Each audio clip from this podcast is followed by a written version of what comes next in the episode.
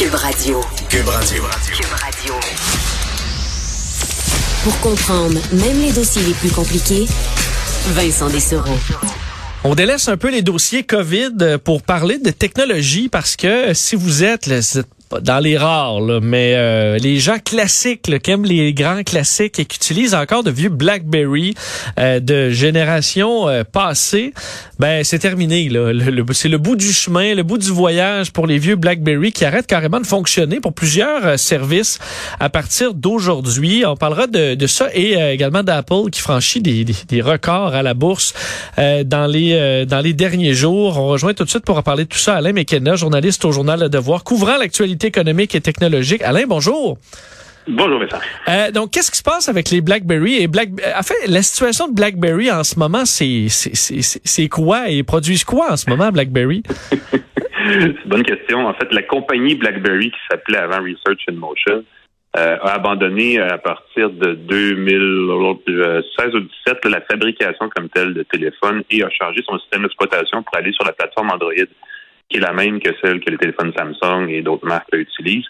Euh, ces téléphones-là sont ne sont pas affectés par la nouvelle dont on, dont on parle ces jours-ci. Là.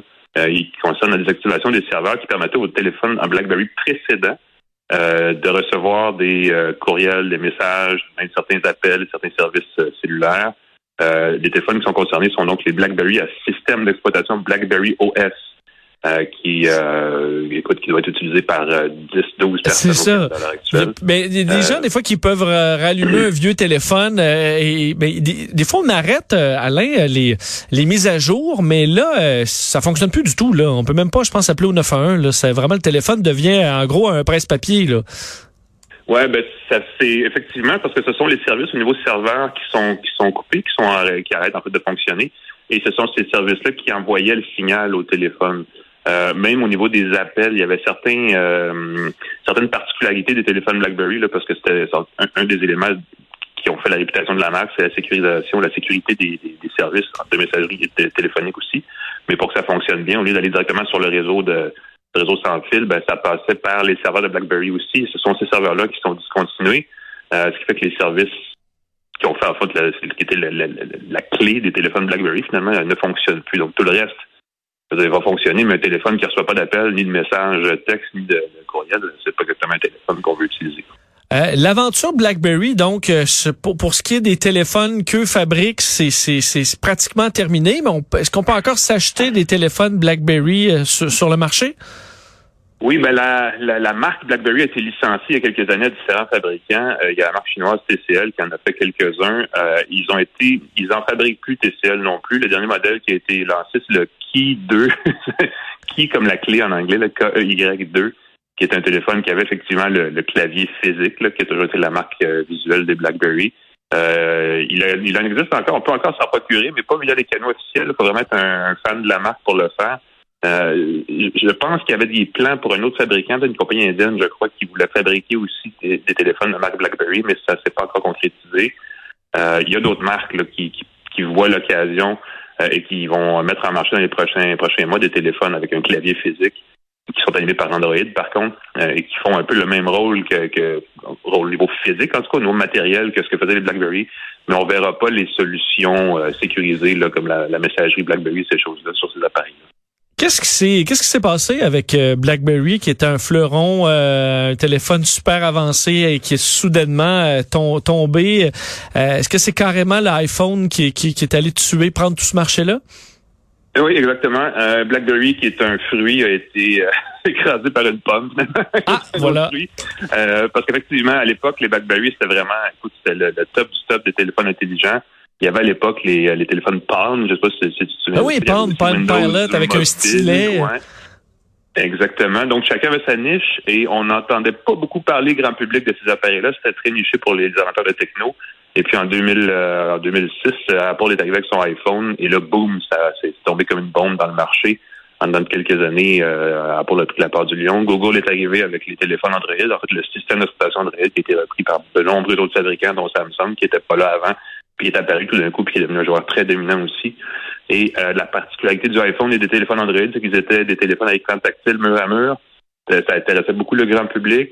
Et euh, Research in Motion, à l'époque, n'a pas su adapter son BlackBerry à cette nouvelle façon de faire des appareils-là, n'a pas su non plus offrir une boutique d'applications, parce que c'était ça aussi l'honneur de la guerre, qui, qui concurrençait avec l'App Store et le Play Store d'Apple et Google. Donc, tout ça mis ensemble, euh, BlackBerry a vraiment raté là, une occasion de continuer à innover. Et c'est à partir de là que ça a été le, déclin s'est amorcé. En as-tu un?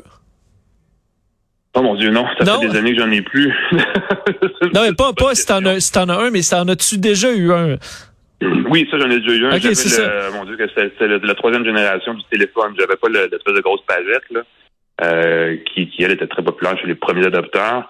Moi, j'étais un gros fan de Windows Phone à l'époque. Euh, je te dis, j'étais pas dans un créneau très, très prometteur en termes de futur commercial, mais je trouvais que la formule clavier, écran et téléphone, euh, on parle d'une époque où euh, on fallait tapoter sur, avec un stylet sur les écrans. Là, c'est une autre époque.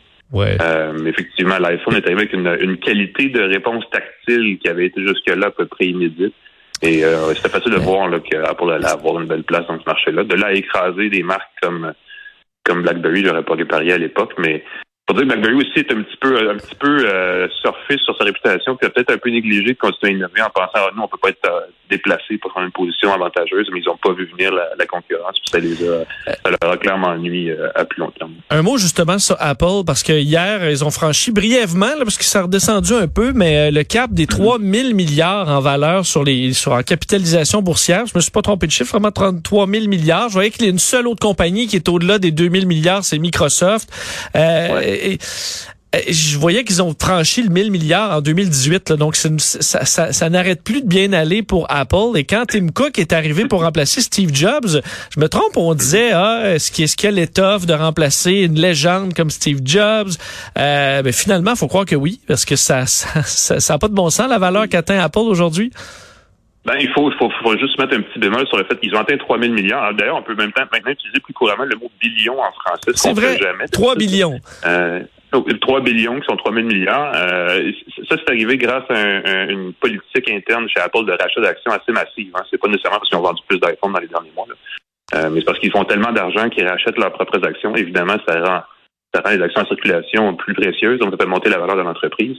Euh, mais c'est un peu aussi indicateur de la nouvelle stratégie, de la nouvelle position euh, d'Apple dans le marché. Ils sont pas, on dit, ah, Tim Cook pourra pas innover comme le faisait Steve Jobs, mais finalement, il n'a pas eu besoin de le faire parce qu'il a trouvé une façon d'opérer, de, de, de, lancer de nouveaux produits, d'élargir, d'accroître la marge de profit sur les produits qu'il vendait pour justement euh, ben, faire plaisir à tout le monde en fin de compte parce qu'ils vendent plus d'appareils, ils vendent plus de services, puis les actions valent plus cher, les revenus sont plus sont plus grands.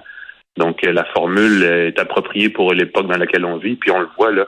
Microsoft aussi fait très bien, euh, et on en parle un peu moins parce qu'ils sont moins flamboyants, mais c'est pas une entreprise qui, qui, a révolutionné. Ils sont juste dans des marchés, dans des créneaux très lucratifs où ils font très bien. Puis dans les deux cas, ça leur, ça leur profite très bien. Les actionnaires sont évidemment très contents aussi. Ouais, parce qu'on comprend qu'Apple finalement pas besoin de révolutionner le monde de la techno à tous les deux ans. Là. On n'est plus là, les technologies sont matures, euh, sont intégrées dans nos vies, mais on réussit à vendre un produit très très cher encore et les gens sont là pour l'acheter. Euh, oui, euh, de plus en plus cher d'ailleurs. Puis la marge de profit, euh, qui était traditionnellement d'environ 40% a baissé dans les dernières années à 35-36% puis les revenus dans les derniers mois à 42-43% Donc, ils n'ont jamais vendu avec une aussi grande marge de profit leurs produits. Euh, et, il y a aussi le fait que la marque apporte une énorme valeur.